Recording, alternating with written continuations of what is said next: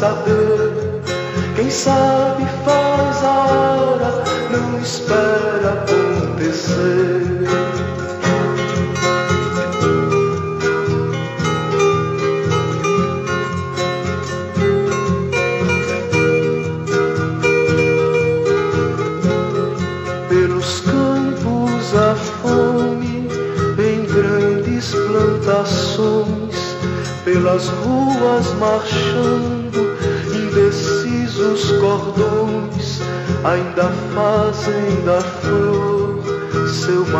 Oh.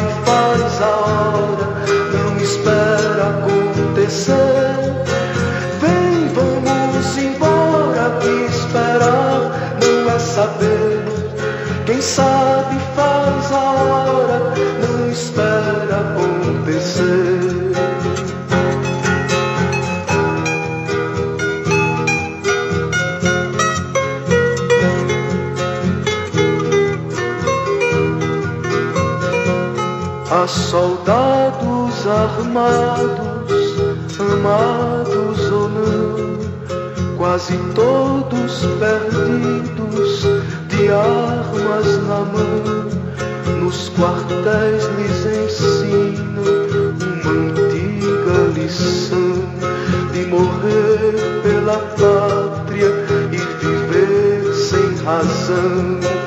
Vem, vamos embora, que esperar não é saber. Quem sabe faz a hora, não espera.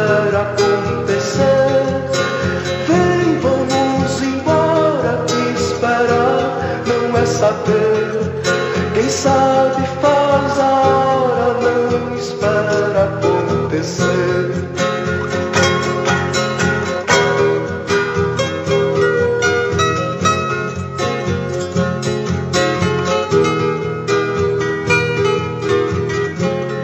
Nas escolas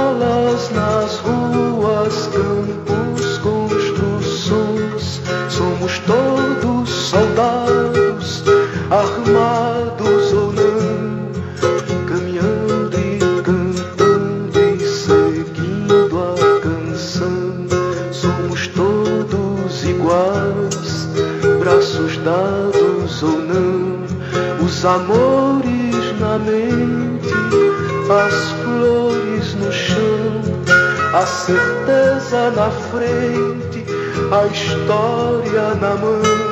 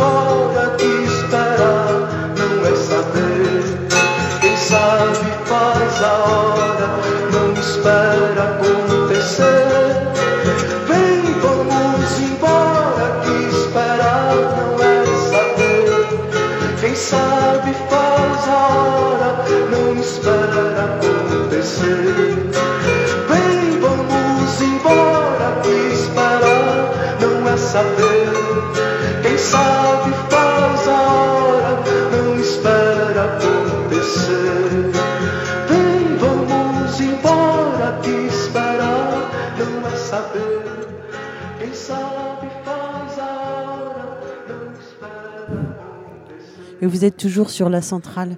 On a reçu un troisième appel de Mitch.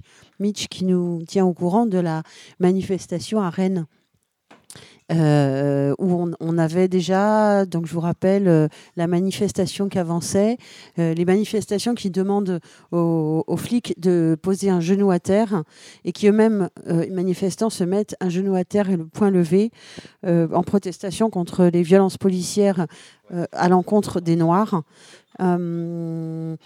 les policiers refusent de mettre un, genou à terre, mais par contre reculent. Ils continuent à reculer, ils continuent à reculer. Et à Rennes, c'est une grande première. Et c'est une grande première aussi parce qu'ils ont pu re-rentrer dans le centre-ville.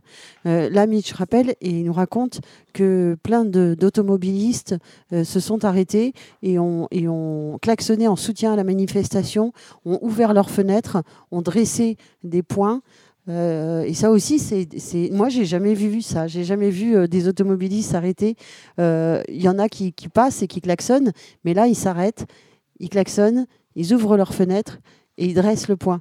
Euh, les manifestants euh, euh, sont en direction, vont en direction de, du commissariat qui apparemment est sur la place Charles de Gaulle. Je ne suis pas sûre de ma géographie rennaise, mais et, donc quand il appelait là, ils, arrivaient au, commissariat. Les policiers là ne peuvent plus reculer, tiennent leur position. On en est là, et nous on va bientôt partir à notre propre manif nantaise. Mais en attendant, on a, on a aussi des, des nouvelles de de Lille. Allô? Oui. Allô, euh, donc Léo, c'est Léo qui nous a euh, brièvement expliqué euh, des choses qu'on ne comprenait pas bien, nous, ici, de Nantes, de, Lille. alors, on lui a demandé des explications et voilà qu'il est là au téléphone et qui, va nous expliquer. Ouais, du coup, je pense qu'il faut repartir de la base, en fait, de mardi soir, quand il y a eu le rassemblement en soutien à, à la manifestation euh, pour euh, Adama Traoré en fait où euh, bah, il y a eu un appel le lundi soir sur les réseaux sociaux, mais plutôt sur les, les, mouvements racisés en fait, qu'on appelé un rassemblement le mardi soir. Et du coup, le mardi soir, tout le monde s'est rejoint à la place de la République. Et là, il y a eu une, en fait un dispositif policier qui était très minime. Je pense qu'ils s'attendaient pas à ce qu'il y ait autant de monde.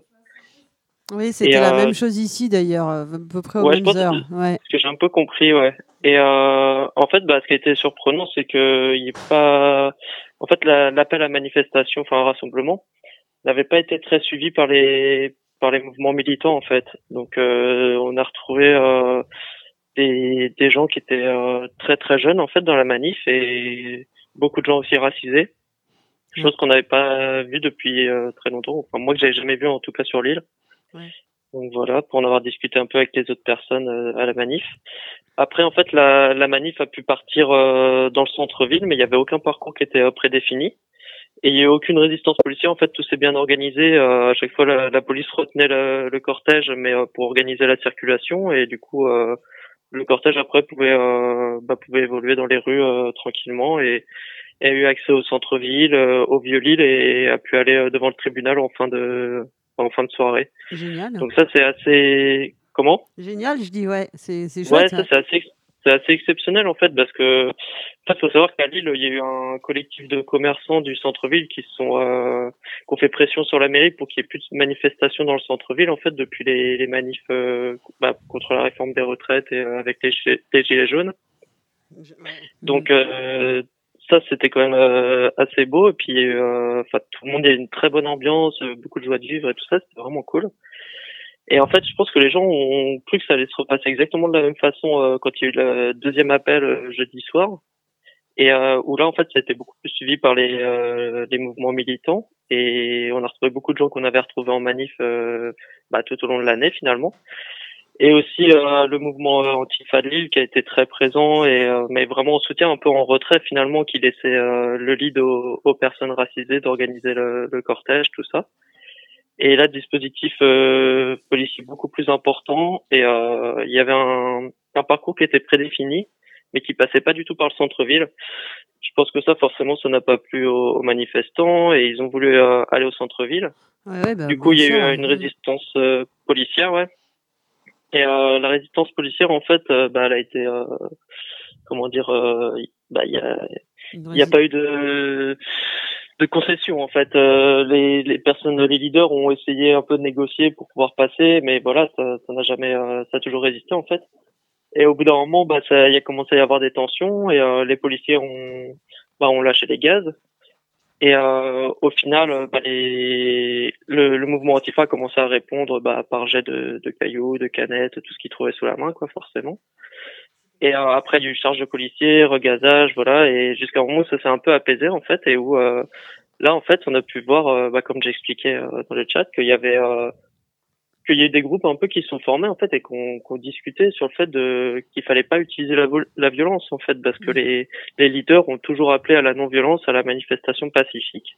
Ouais. Et en fait, c'est là où on voit un peu aussi le euh, jusqu'où ça peut aller en fait s'il n'y a pas de violence euh, aussi c'est forcément tu ne passeras jamais le le, euh, le barrage euh, policier mais mmh. s'il y a des violences bah forcément c'est c'est chaud pour les gens qui n'ont pas l'habitude d'être en manif et qui, qui paniquent un peu, où il y a des mouvements de foule qui, qui sont impressionnants. Euh. Cette vieille dissension voilà. euh, entre des, des, ceux qui ont l'habitude des manifestations et ceux qui ont moins l'habitude sur la question de la violence, quoi. Avec ouais, je pense que mmh. ouais, ouais, je pense que c'est une vision en fait de la manifestation où les gens, euh, quand ils disent manifestation pacifique, bah forcément ils vont, ils y vont avec, bah, avec un bouquet de fleurs, quoi. Et et au final, ils pensent qu'ils vont prendre les CRS par les sentiments, mais ça, en fait, je pense qu'il y a une grosse partie, bah, surtout le mouvement Antifa qui est carrément là-dedans et qui sait que ce genre de choses, euh, pour eux, c'est c'est plus possible, en fait. Mm. Et euh, du coup, euh, ouais, là-dessus, il y a eu pas mal de dissensions et euh, et où au final, il y a eu des feux de poubelle en fait à Lille et et où c'est carrément les manifestants euh, qui ont euh, qui ont éteint les feux de poubelle jusqu'à l'arrivée des pompiers quoi. Ah, ça ça s'est vu aussi au début des, du, du mouvement des gilets jaunes hein, où il y avait cette dissension ouais. et puis finalement au fur et à mesure du que, que se poursuivait le mouvement euh, cette dissension elle s'est effacée quoi parce que même euh, ouais. les plus doux des gilets jaunes se, se, se, se sont rendus compte que que, que bah que c'est bah, voilà quoi la violence elle n'était pas de leur côté. Ouais, exactement. Ouais. C'est bah c'est après je pense c'est ce que beaucoup de personnes ont essayé d'expliquer à des manifestants pacifiques en fait que c'était la violence elle était policière et que c'était pas eux qui créaient la violence à la base. Donc euh, voilà, mais... bah, merci beaucoup. Euh, ouais. Léo, on va, on va enchaîner parce qu'il y en a des appels là, qui viennent de, de Nantes, de la manif qui, qui pour, commence. Euh, juste pour dire ouais. qu'aujourd'hui, il y a eu, des, euh, des problèmes avec la police sur l'île. Moi, j'étais pas en manif, mais j'ai vu un peu sur les, les, réseaux sociaux et apparemment, ça a encore un peu euh, craqué. Donc voilà, affaire à suivre. Quoi, ouais, affaire à suivre. Et à Rennes aussi, il y a des trucs pas mal ouais. qui sont arrivés dans la manif d'aujourd'hui. je te laisse découvrir. Bah, merci et puis, okay. et puis on se reparle bah, quand tu veux. Ça marche. Allez, prenez soin de vous. Ciao. Ouais, fais gaffe à toi. Ciao. Le ruissellement, c'est notre sang qui coule.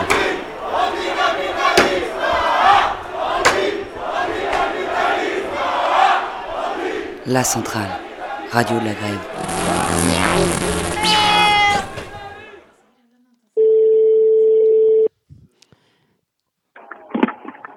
Allô? Allô Gaël, ouais, on t'entend, on t'écoute. Ah ouais, ok. Euh, alors attends, que je m'éloigne un peu. Il euh, y a pas mal de monde. Euh, en arrivant, euh, la police était un peu dans, dans la manif et ils contrôlaient euh, sans casque. J'ai cru qu'ils mettaient des amendes, mais non, je crois qu'en fait ils, contrôlent juste l'identité. Donc ça faisait un peu un, un, comment dire, on avait un climat de, ben on voulait pas trop s'approcher d'eux, mais bon ils sont, enfin, voilà, ils étaient dissimulés en tout, dans tout le regroupement. Euh, il y a dû avoir un moment un, un, petit truc à déconner dans un contrôle parce que on a entendu oh, oh gueuler. Et tout le monde tout le monde a bougé vers vers l'endroit euh, euh, des, des, cris. Et ça a fait que euh, la manif s'est formée là vraiment quoi. Et tous les policiers sont sortis de, de, de la foule pour ah, aller super. se mettre en position et en fait loin, ils étaient quoi. ils étaient dans le cortège. Mais en fait il n'y a pas de cortège c'est un rassemblement encore à commerce moi, je dirais qu'on est 200 ou 300, je suis très mauvaise à ça, mais et ils, ils patrouillaient par euh, 3-4 dans la manif, enfin dans le, rassemblement pour demander les, les papiers d'identité. D'accord. Euh, voilà, donc un peu partout. Donc euh, bon, mais on n'ose pas trop parler. Euh, je pense pas qu'il y ait d'amende, je suis pas sûre. T'as pas donné les tiens, un... j'espère, de papier. Pardon? Tu n'as pas donné les tiens, j'espère, de papier. Non, non, non. Avec Marc, on, on a essayé de, dès qu'il s'approchait, on, on faisait style qu'on avait quelque chose à faire, quoi, et partir. Euh, mais là, il y a déjà un, un, contrôle qui est un peu mal tourné et euh, ça a déclenché le, leur départ parce qu'ils ont senti que ça allait déconner, donc ça a commencé à chanter. Euh, euh, tout le monde déteste la police, euh, justice pour Adama. Donc là, on est vraiment maintenant formé euh, à commerce. Là, on est vraiment un groupe compact et ils sont partis, ils sont autour, j'imagine, je les vois plus trop. Voilà. Ok, bon bah super. Bah écoute, il nous reste 40 minutes et dans 40, 45 minutes, on, on est avec vous. D'accord, ok. Mais je rappelle s'il se passe quelque chose, mais c'est pas mal là, ça s'est formé. C'est cool. Super, super. Génial. À tout à l'heure. Des bisous. Fais gaffe à toi. Bisous. Ouais. Et, euh, et oui, j'ai oublié le, dans la manif de, de Rennes euh, où Mitch qui, qui, appelait au téléphone et, j'entendais derrière euh, Mitch scander de, de, par les manifestants genoux à terre, genoux à terre. C'était assez impressionnant quoi, parce qu'on entendait vraiment la, foule à l'unisson demander ce, ce genou que les policiers n'ont jamais mis à terre. La centrale. Et euh, on se retrouve nouveau plateau euh, sur euh, mon sujet préféré, la transphobie.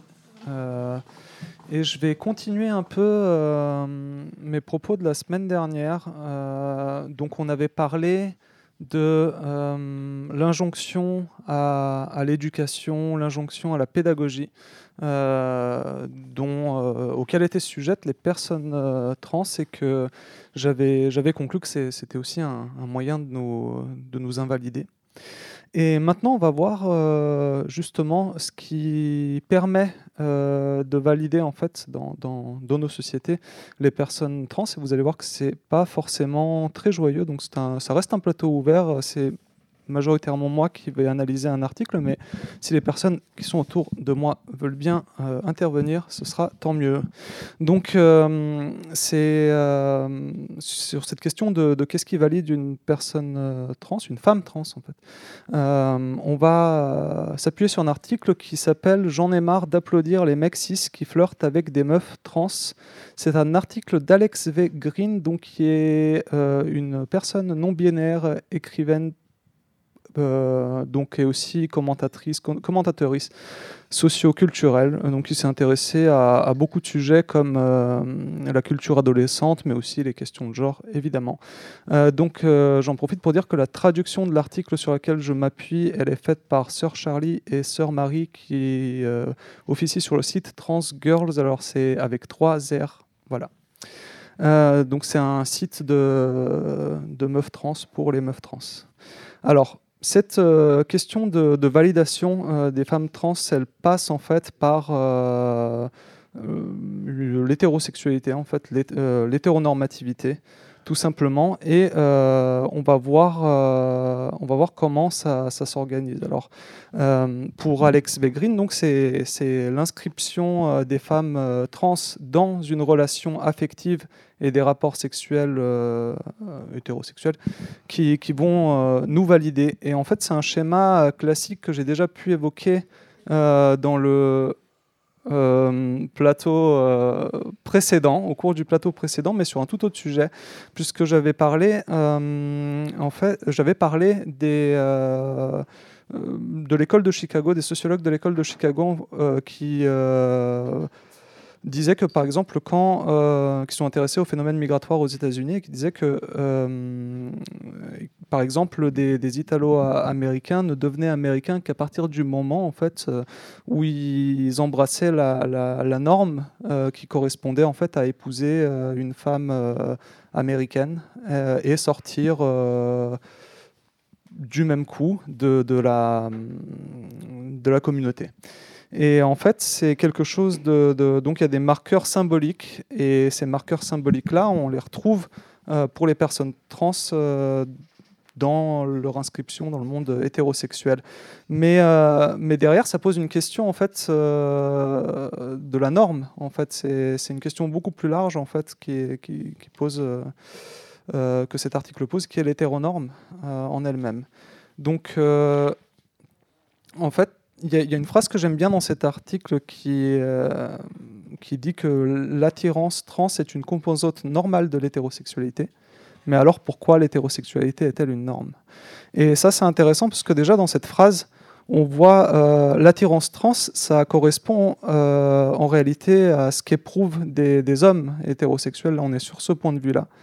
Euh, et alors, pour, pour, pourquoi ça a son importance bah Parce que une, quand on entend dans les médias des, des, histoires, ou même dans la fiction, à chaque fois que, les femmes trans sont, sont évoquées, il y a euh, non pas leur propre vécu à elles, non pas leur ressenti à elles, mais euh, ce que ça produit pour un homme hétérosexuel de désirer euh, une femme trans.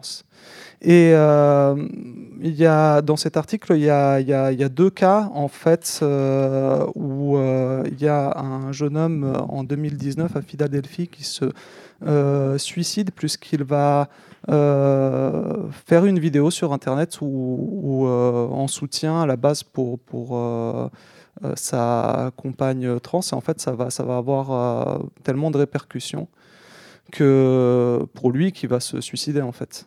Et, à partir de là, il est érigé en, héros, en, en, martyr. On va euh, se servir de sa figure et dire que les hommes n'ont pas à avoir honte de désirer euh, euh, des femmes hétéro, des femmes trans.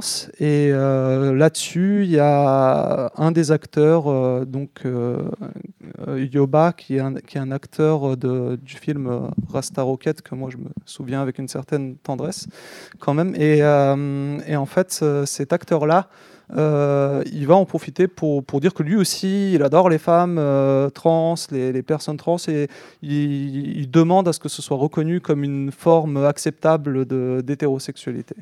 Euh, et en réalité, ça, alors ça pourrait être intéressant, mais en fait, ça, cache vraiment ça va éluder plein de questions. Déjà, ça va éluder euh, la la question de, l'expérience euh, des, des, des, femmes trans, puisque dans les deux cas, en fait, euh, euh, ce qui est passé complètement en second plan, c'était que c'était. alors, déjà, l'acteur de, de, Rasta Rocket, en réalité, il, payait des services de, de, femmes trans mineures et qu'il se servait de ça pour, pour, pour, pour, rebondir, pour effacer ça. Bon, ça, c'est très, très grave. Et d'un autre côté, dans, dans le, dans le, cas de Willowberg, donc le, euh, le jeune homme qui s'est suicidé, en fait, il y avait des questions de, violence domestique, comme dans, tout autre couple, mais euh, ça sa compagne avait reçu des menaces euh, de mort, y compris de l'entourage de, de, ce jeune homme. Euh, et, euh, et, ça, en fait, ça n'a pas du tout été analysé, ça n'a pas du tout été repris, puisque ce qui était important, en fait, c'était de, non pas de, de, parler de ça, mais du fait d'inscrire l'amour euh, des hommes euh, cis hétéros pour les, pour les femmes trans d'inscrire cette attirance-là dans, dans, le schéma classique de, l'hétéronorme et de ne pas questionner euh, l'hétéronorme en elle-même. Euh, C'est... Euh, alors attendez que je m'y retrouve.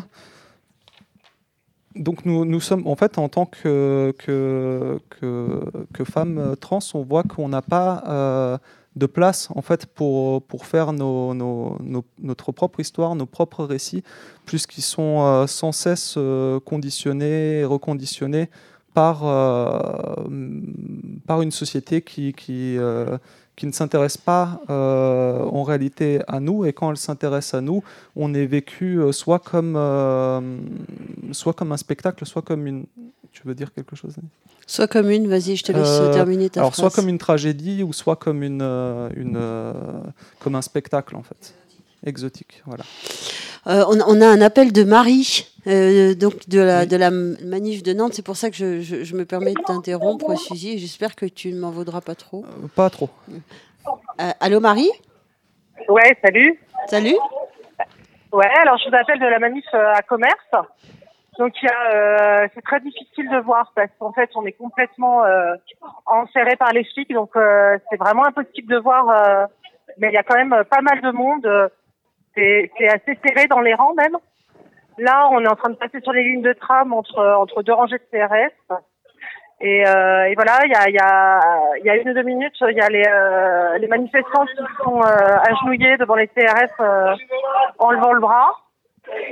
Et euh, ça crie euh, justice pour Boubacar. La ju-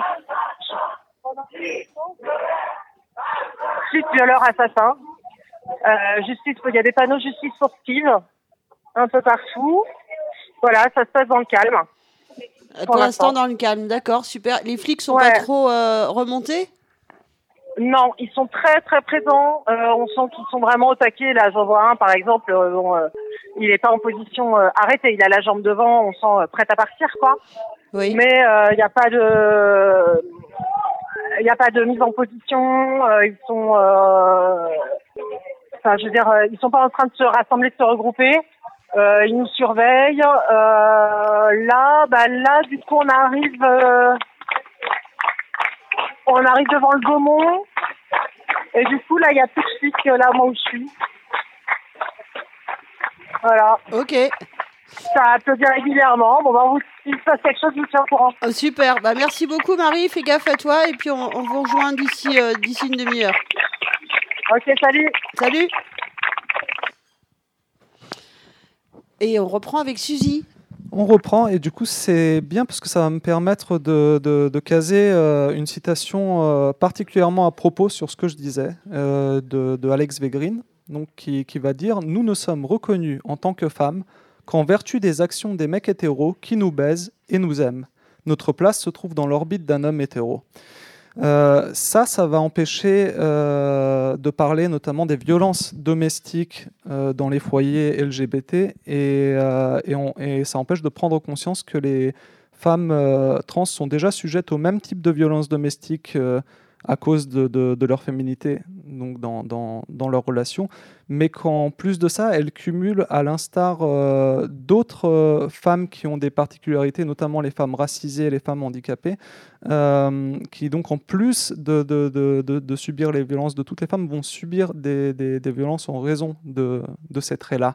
Et là, on retrouve des taux comparables. Par exemple, il y a une étude américaine faite aux États-Unis qui montre que, que les femmes trans ont 4,5 fois euh, subissent 4,5 fois plus de, de violences en fait euh, conjugales que euh, les femmes cisgenres. Et ça, c'est des, des choses qu'on retrouve aussi, comme je disais tout à l'heure, chez, les, chez toutes les femmes qui ont des, des- des particularités euh, sociales, donc en raison d'handicap ou, ou malheureusement de, la couleur de leur peau, de leurs origines. Et, euh, euh, donc, quoi qu'on fasse pour euh, être.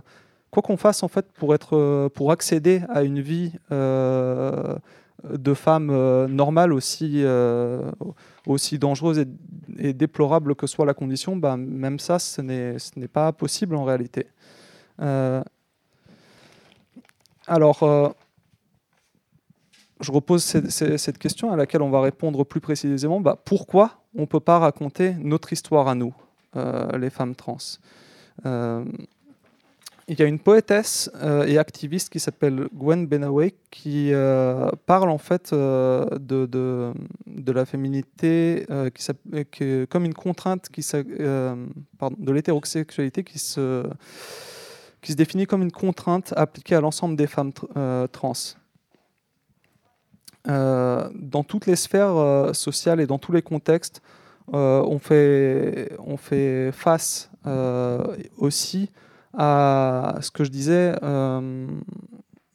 la dernière fois, c'est-à-dire à l'injonction d'éduquer et de faire de la pédagogie.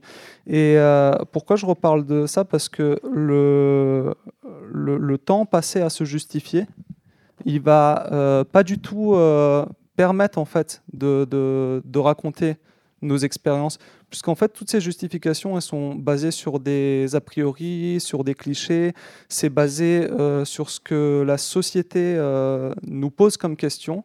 Et comme on a vu tout à l'heure, c'est pas les bonnes questions qui sont posées parce qu'elles sont pas directement adressées à nous. Et, et tout ça, ça va, ça va, c'est du temps qu'il y a en moins matériellement pour euh, pouvoir s'exprimer. C'est comme si en fait on vous, on vous lançait un, duel, par exemple. Alors on va me pardonner pour la métaphore euh, western, mais c'est comme si on nous lançait un duel et puis qu'on ne décidait ni de l'heure, ni des armes, ni de rien. Donc en fait, euh, on ne peut pas faire grand-chose là-dessus. Donc on nous dit, on décide ni de quand, ni de comment, ni de où on parle de nous. Euh, dans la... Alors, euh, il y a aussi euh, les questions de représentation, c'est-à-dire que dans les médias, c'est comme ça. Puis, dans la, dans la... quand nous, on, est interrogé, on n'est pas interrogé sur les bonnes choses. Et puis, quand on se penche sur la culture populaire, même la plus progressiste, en fait, ben, ce sont des œuvres qui sont euh, produites, mais à tous les, les, niveaux, que ce soit les niveaux des décideurs ou des, des gens qui, qui, exécutent ces œuvres, ce sont des, majoritairement des hommes euh, hétérosexuels qui vont parler euh, de nous et qui vont aborder la transmisogynie principalement du point de vue des personnes cis, hommes, qui vont, on va en fait dans ces œuvres-là dorloter leur, leur, leur hétérosexualité en disant que c'est pas c'est pas grave de, de, de, nous aimer. De quoi? J'aime bien dorloter son hétérosexualité. Ben c'est, c'est, c'est, ce qui est, c'est ce qui est écrit dans, dans l'article. En fait, il s'agit de dorloter leur hétérosexualité en leur rappelant que les femmes trans sont tout aussi baisables et exquises que leurs homologues cis. Euh, en fait, on est sommé par là de collaborer, euh, si vous voulez, avec les femmes cis pour, euh, pour perpétuer et faire euh, progresser l'idée que la féminité des femmes trans n'est acceptable qu'à travers des désirs d'hommes hétéros. En fait, peut-être que si nous, si euh, on essaie de ressembler, parler, agir comme de vraies femmes entre guillemets, alors on deviendra nous aussi assez vrais pour nous faire baiser, nous marier et nous faire tuer comme elles. Donc c'est c'est ça, ce, que je viens de lire là, ça va être euh, cette, euh, cette, injonction euh, à l'hétéronormativité. En fait, elle, se retrouve même dans les, parcours de transition, plus que dans le puisqu'en fait, si vous voulez, toute l'histoire de la, féminité, elle est construite et perçue par le prisme de la masculinité. La, féminité la féminité ne possède pas de qualité euh, parallèle en fait, mais c'est euh, entièrement euh, décrit par. c'est, elle est entièrement perçue comme quelque chose qui dérive ou descend de l'homme. Donc c'est le mythe d'Adam et Ève, c'est exactement ça en fait. C'est la femme, ce n'est que ce que, ce que, l'homme n'est pas. Je vais vous parler maintenant d'Adam Reich, en fait, qui, euh, dans son essai L'hétérosexualité obligatoire et l'existence lesbienne, elle va euh, apporter un peu d'eau au moulin à ça en disant que les traits féminins euh, sont des contraintes qui ont pour fonction d'assurer la mise en couple des hommes avec les femmes. Nous voyons l'hétérosexualité comme naturelle parce qu'elle est obligatoire.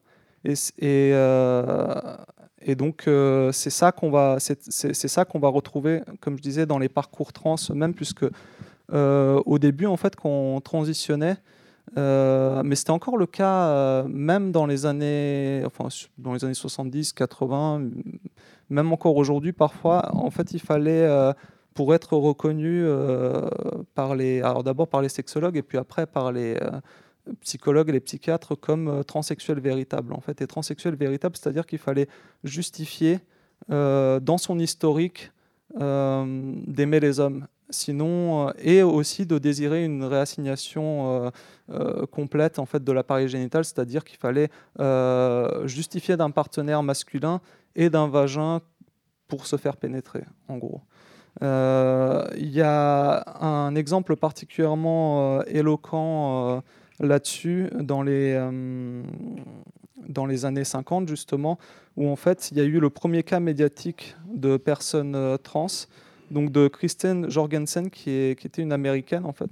Je crois qu'elle a même servi dans l'armée de l'air. Et en fait, elle est. Voilà, tu, tu connais, euh, Isa, l'histoire? Voilà, bah c'était c'était pas la, du tout la première euh, femme trans, mais c'est la première à, avoir euh, euh, médiatisé son parcours de transition.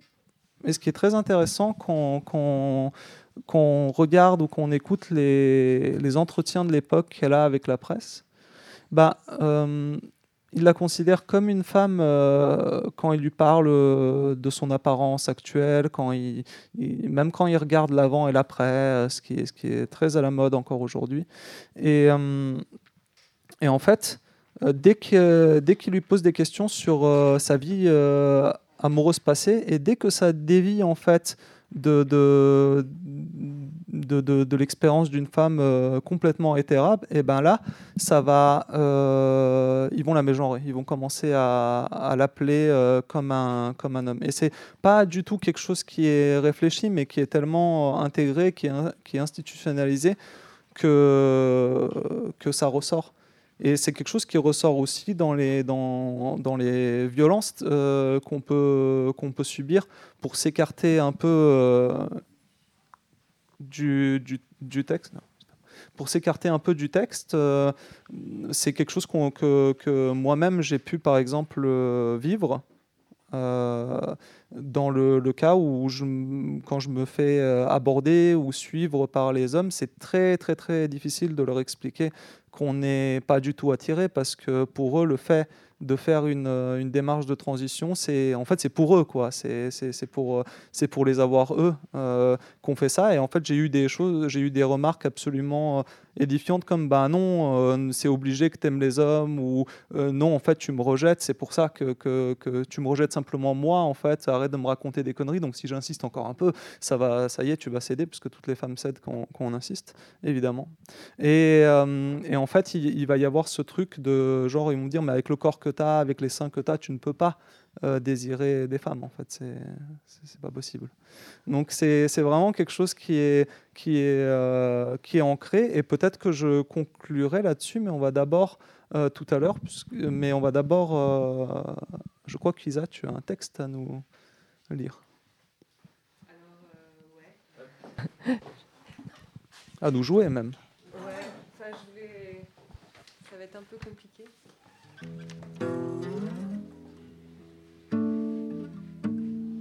J'ai circulé dans une peau d'enfer. Né fille exclue de l'empire patriarcal, chose sans parole. Trou béant, cercle vide, pas de sang pur. Sous-être déconsidéré, dépossédé. Exilé de toute sphère à qui on ne s'adresse guère. Les poumons détruits de ne pas avoir de voix, de place d'écoute, spoliée de son humanité. Celle qui porte la peau fille marche et s'en vont tête baissée, balai sous le bras, poubelle à la main. Menottes au poignet, terrassée de culture de viol. Celles qui survivent dans les cachots du patriarcat, bouche gelée. Langue amidonnée, gorge et soupirs réprimés, vœux étranglés celle qu'on montre du doigt, dont on se moque, phrase fémicide. Violence qui attelle nos mains, des siècles de bûcher. Claqué, tondu, mordu. Exterminé par les hommes, fémicide planétaire, crime planétaire, depuis la formation de la créature homme qui donne la mort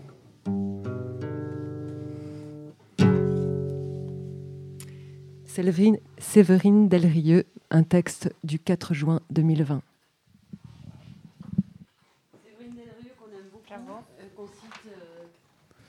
Delrieux qu'on aime beaucoup, qu'on cite tout le temps, qu'on raconte, qu'on dit et qui, euh, et qui parfois euh, intervient euh, à l'antenne de la centrale.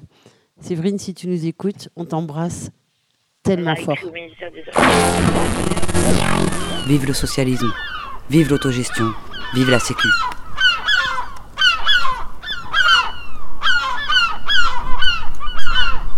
La vie ou rien. J'ai l'impression qu'il nous attaque là. Il s'énerve, tu crois Gare à la revanche. La centrale. Radio de la grève. Hey, vous êtes sur la centrale et on écoute euh, Suzy. Oui, euh, bah merci, merci, déjà pour euh, cette lecture jouée du texte de Séverine Delrieux. Les conditions On verra pour la prochaine fois. On reverra un peu les conditions techniques, mais bon, c'était chouette. Non, c'était chouette, c'était chouette. Et, euh, et du coup, je vais, je vais peut-être euh, bah, continuer sur, euh, sur, sur ce qu'on disait tout à l'heure, donc à, à savoir que c'était que c'était très très difficile en tant que, que, que femme de ne pas de ne pas voilà avoir cette, euh, donc c'est tout le propos en fait de ce texte de, de, de, remettre en cause euh, l'injonction à l'hétéronormativité, de montrer euh, comment elle s'applique aux femmes trans, euh, donc comme, euh, comme elle s'applique aux, femmes cis, mais c'est-à-dire que ça devient la seule, euh, le seul mode d'accessibilité au, final pour une, féminité. Et donc c'est quelque chose que, que- qu'on trouvait dans toutes, les, dans toutes les sphères, que ce soit dans nos parcours de- de transition personnelle et médicale qui doivent s'aligner là-dessus. On doit rendre nos corps conformes au désir euh, matériel des hommes, euh, que c'est quelque chose qu'on va retrouver euh, dans la culture populaire, plus que la culture populaire, en fait, elle est très peu produite par nous, mais elle est produite par euh, des, donc des, hommes, euh, donc par des personnes cisgenres, mais majoritairement des hommes, puisque c'est eux qui dominent euh, les industries hollywoodiennes, etc. Qu'on va donc et, et que c'est calqué sur le même mode. Et en fait, quand nous on essaye de produire nos propres œuvres, bah, finalement, euh, si un livre va avoir euh, du succès, en fait, un, livre écrit par, par une femme trans, par exemple, bah, il va falloir qu'elle embrasse, euh, pour des raisons éditoriales, ces clichés-là. Donc, en fait, c'est l'auteur du, texte, Alex Begrin, dit bien que c'est pas c'est pas pour pointer du doigt en fait les, les, les, personnes trans qui font ça, mais que c'est que c'est la réalité.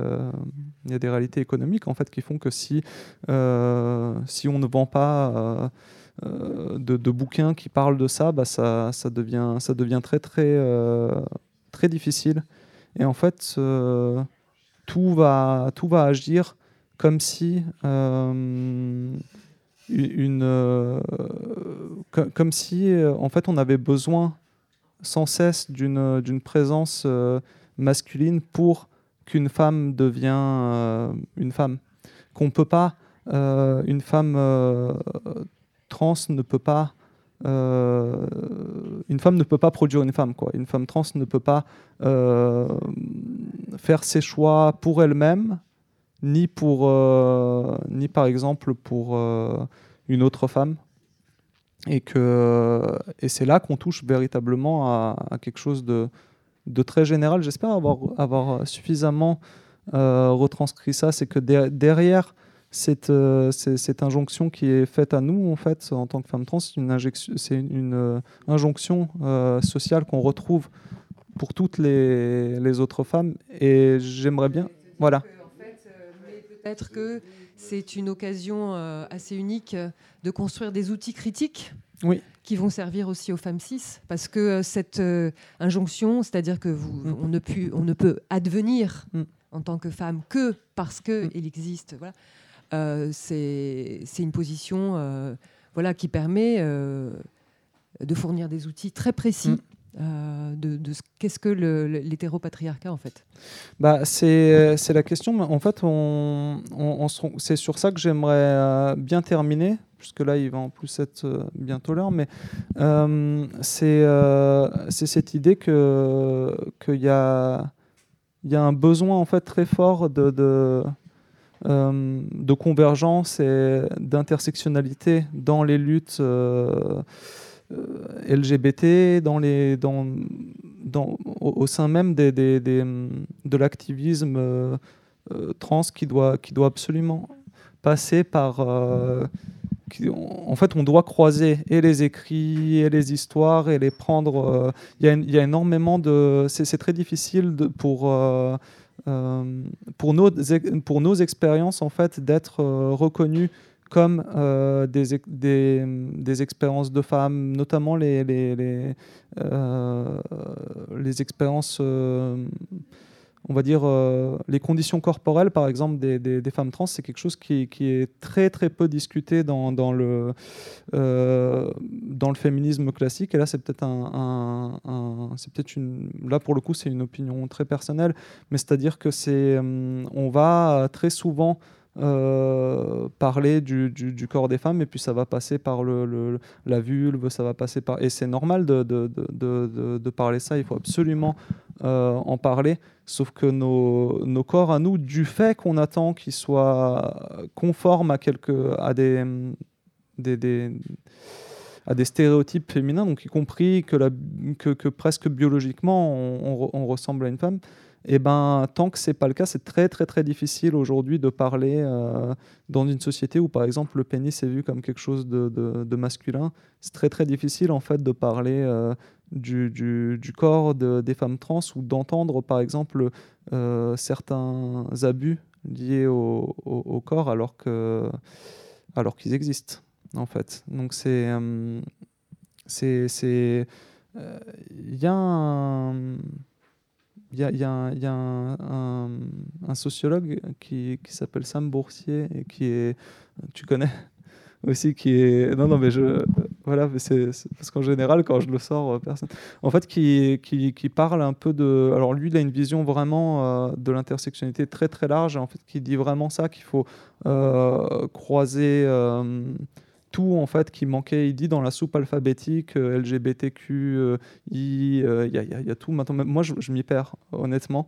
Et en fait il dit qu'il manque par exemple le C de, de, de, de- Colors. En fait il manque plein de choses qui qui fait qu'on devrait déjà croiser, enfin qu'on devrait trouver une espèce de, de, fond commun en fait à, toutes ces, oppressions. Et, moi je reprends ça pour dire que dans le que c'est même pas déjà le cas.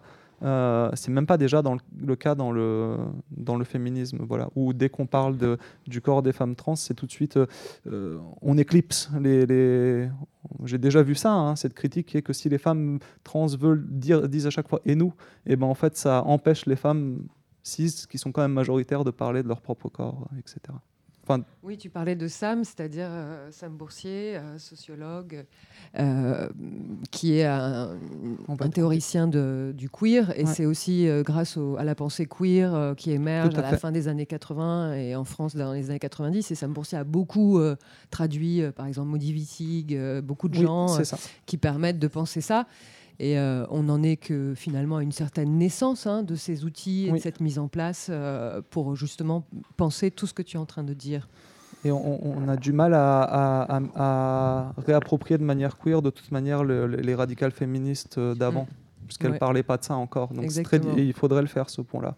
Mm. Enfin, moi, j'essaie. Et, moi, et je pense qu'on on peut envisager joyeusement euh, l'avenir de ce point de vue-là, l'avenir de, de, pen- de la pensée. euh, Suzy par va rapport à nous détester. Suzy va nous détester. Non. Suzy va nous détester. Mais non, mais elle est incapable de haine, Suzy. C'est la fin de l'antenne.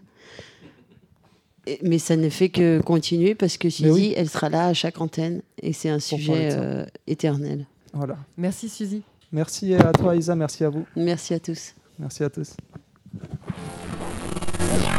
Vive le socialisme. Vive l'autogestion. Vive la sécu.